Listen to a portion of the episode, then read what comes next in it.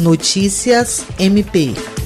A Procuradora-Geral de Justiça do Ministério Público do Estado do Acre, Cátia Rejane de Araújo Rodrigues, presidiu nesta terça-feira, 15 de dezembro, a sétima e última sessão plenária de 2020 por videoconferência do Conselho Superior do Ministério Público. A sessão foi realizada pelo plenário virtual e transmitida ao vivo pelo canal do MPAC no YouTube. Foram aprovados os relatórios de correição ordinária da Promotoria de Justiça de Tutela do Direito Difuso à Segurança Pública, da 4 Promotoria de Justiça Civil de Rio Branco, da 5 Promotoria de Justiça Criminal e da Promotoria de Justiça Especializada de Defesa da Educação de Rio Branco. No encerramento da sessão, a Procuradora-Geral fez referência ao sucesso de mais uma edição do Prêmio de Jornalismo do MPAC, realizado no dia 14 de dezembro, Dia Nacional do Ministério Público. Também destacou os avanços e o desempenho do órgão em meio à pandemia e o quão necessária a instituição é para o cidadão. Jean Oliveira, para a Agência de Notícias do Ministério Público do Estado do Acre.